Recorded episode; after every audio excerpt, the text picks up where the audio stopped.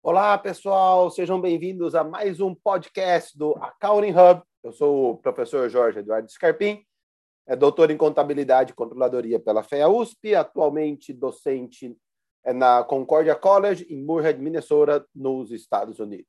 Só lembrando que esse podcast é uma derivação do nosso canal do YouTube Accounting Hub by Dr. by Dr. Scarpim. Então, só entrar lá, subscreve no nosso canal. É um canal com um monte de aulas de contabilidade em inglês, para vocês treinarem a língua também.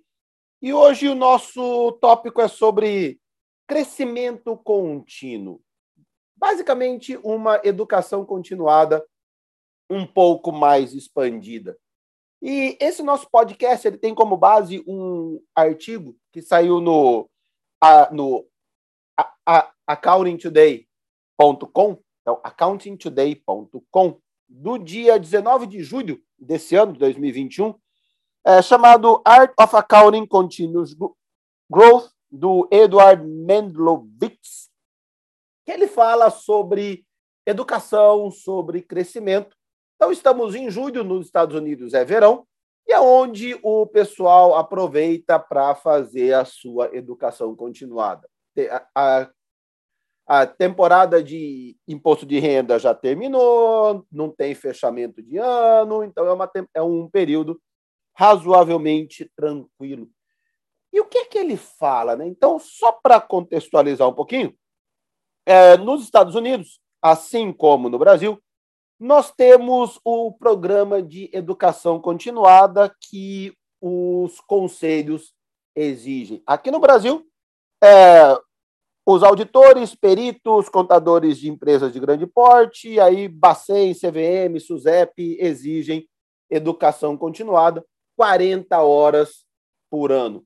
Nos Estados Unidos tem uma pequena diferença. Qualquer contador registrado no conselho, independente da sua função, independente do porte da empresa que ele atua, para ele manter o seu registro, ele precisa de é, educação continuada também 40 horas por ano. Tecnicamente, na verdade, são 120 horas a cada três anos, onde recomenda-se 40 horas por ano. E aí, o que, que o, esse autor, o Eduard Mendlovitz, fala? É, 40 horas por ano para você é, fazer o seu CPE, que eles chamam Continual Professional Education, é, você vai ficar estagnado. 40 horas não é absolutamente nada. E uma outra coisa que ele fala: existe uma diferença entre uma, uma educação formal, ou um curso formal, e as atividades de crescimento não formais. E aí ele, ele afirma com bastante propriedade que esse conhecimento não formal, não ligado a curso com horas do, do conselho, etc., você não. Você muitas vezes você não dá muita bola, mas ele é extremamente relevante. E só uma coisa, esse esse autor ele é sócio de uma grande empresa de, de consultoria tributária nos Estados Unidos que é o que mais se assemelha aos nossos escritórios de contabilidade no Brasil. Então, bastante coisa que ele falou dá para a gente transportar para os nossos escritórios. É, e qual que é a ideia? A ideia é o seguinte: é, quanto mais você aprende, mais você fica bom naquilo que você faz. Por mais que você já se ache bom, você sempre pode ficar melhor. E o que, que ele diz? Uma coisa muito legal que ele fala, que eu concordo plenamente, ele separa o seu crescimento profissional em duas grandes áreas: naquilo que você já é bom e naquilo que você não é ainda muito bom. Por exemplo, eu tenho um escritório contábil, por exemplo, onde eu sou especialista em empresas do Simples. E aí eu sou o cara de empresa do Simples, sei tudo de empresa do Simples.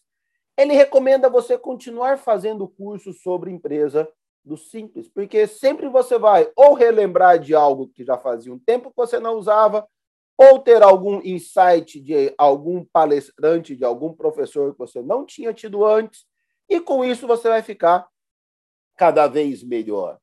E o segundo é você fazer cursos ou um crescimento profissional daquilo que você não é tão bom assim. E o que é que nós temos de exemplos? Vamos focar numa parte tributária, vamos pegar imposto de renda pessoa física. Esse ano é, participando aí de grupos de Facebook, WhatsApp, essas coisas, eu vi muita gente fazendo questionamentos sobre imposto de renda pessoa física. Quais foram os maiores questionamentos? Um, como, é, como declarar ações e, e rendimentos em bolsas de valores. Com a taxa de juros e no Brasil cada vez mais baixa, muita gente migrou os seus investimentos para a bolsa de valores. E aí, como que eu faço a declaração de é, ações? O que, que ele recomenda? Antes de você aprender como declarar ações, você sabe como que o mercado de ações funciona? Você sabe como que o mercado financeiro funciona? E aí não só ações, mas ações, mercado futuro, opções, etc. Aluguel de ações, que é algo que no Brasil nós também estamos tendo, então, como que esse mercado funciona? Porque eu só consigo fazer a contabilidade bem feito daquilo que eu conheço. Se eu não faço a menor ideia de como aquilo funciona, eu vou apenas fazer um registro mecânico e sem saber muito bem o que eu estou fazendo.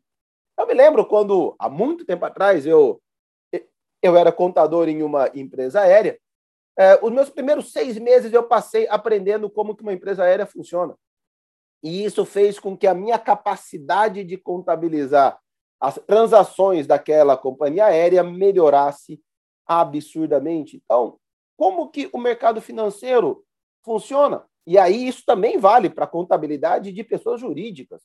Se uma empresa compra ações ou ela coloca o seu dinheiro no mercado de capitais, como que eu faço contabilização disso?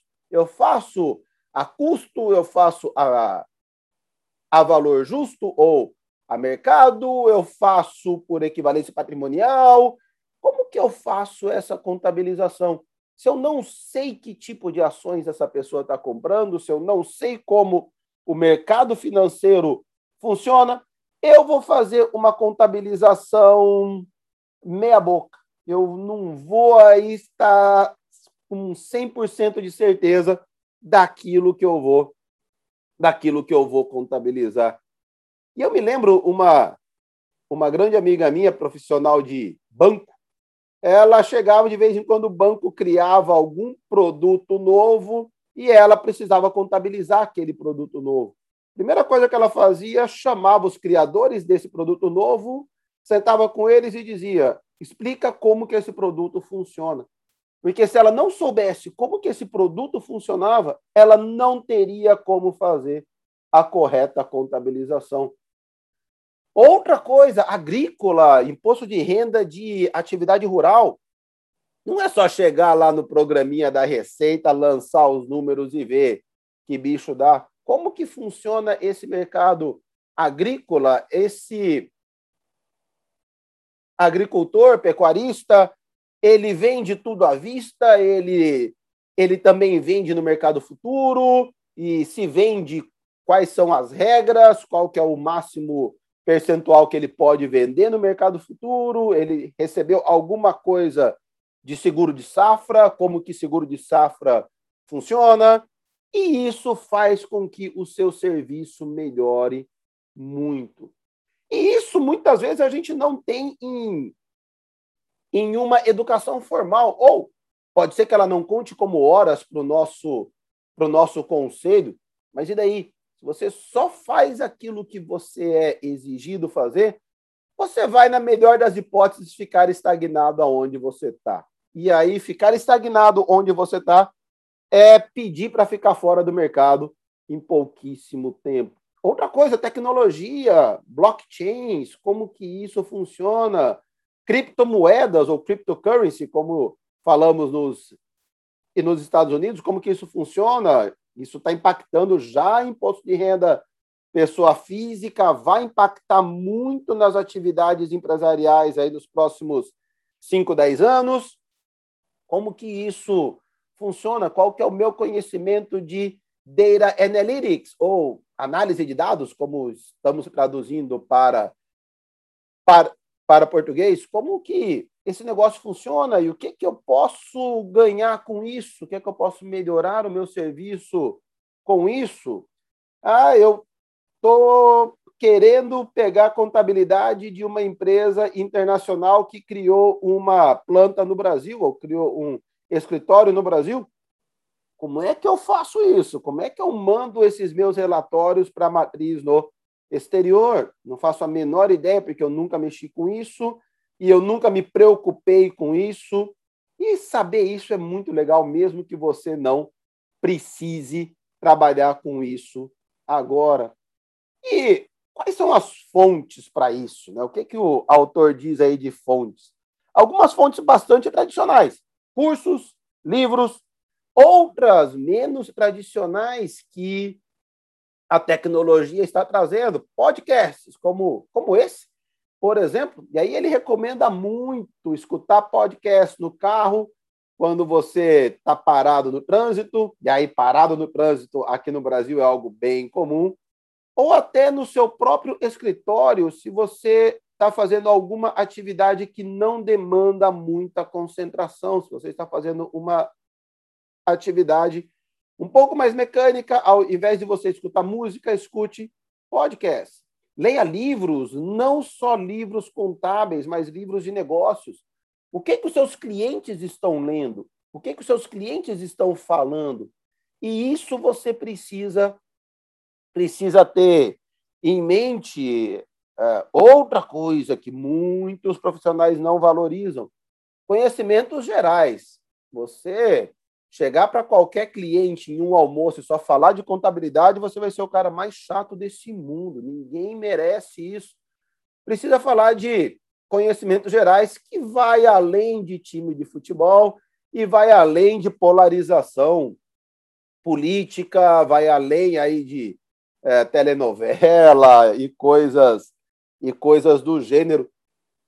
E outra coisa, livros, se você não tiver tempo de ler todos os livros que você gostaria, leia resumos dos livros. Você encontra muitos resumos em sites, é, em próprias livrarias você encontra resumos, tanto de livros técnicos quanto de livros não técnicos, porque tudo isso ajuda demais. Tudo isso faz com que a sua atividade profissional melhore.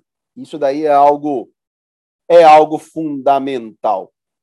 É, e também é, subscreva nos principais canais de vídeo que você assiste, nos principais canais de podcast que você escuta ou nos principais sites, por exemplo, é, subscrever no Accounting Today para ter para ter notícias atualizadas americanas e muitas notícias internacionais também. A maioria desses sites, até porque eu não conheço praticamente nenhum que não seja de empresas mesmo, é, onde você e subscreve para receber as principais atualizações gratuitamente. Você não precisa ter muita coisa. E outra coisa, isso mais no nosso mercado mercado local é língua estrangeira. Contador monoglota é algo que está ficando para trás. Hoje, segunda língua é um diferencial. Quem sabe, daqui a 5, 10, 15 anos, se não vai ser uma coisa mandatória, se não vai ser uma coisa aí que todo mundo precisa precisa fazer. E aí, ele ele termina esse artigo com duas coisas muito legais, que o contrário de crescimento contínuo é estagnação e que normalmente profissional estagnado leva à atrofia mental. Quanto menos você estuda, menos o seu cérebro trabalha, menos ele quer trabalhar. Igual igual atividade física. Quanto menos atividade física você pratica, menos atividade física você quer praticar no futuro. O cérebro é um órgão do, do nosso corpo como outro qualquer, e aí isso leva ao seu ao seu declínio profissional. Você vai pegar cada vez mais clientes de baixa qualidade, vai reclamar cada vez mais de é, dos seus honorários de estarem cada vez mais baixo, concorrência desleal das contabilidades online, blá blá blá blá blá blá blá blá blá. Isso significa que você está em declínio. A partir da hora que você começa a reclamar dos outros, reclamar de concorrência, etc., significa que você está estagnado, atrofiado e em declínio. Então, pessoal, última mensagem, que é a última mensagem do nosso autor também. Continue aprendendo. E se você continuar aprendendo, você vai continuar crescendo. Beleza, pessoal? Por hoje é só. Um grande abraço a todos.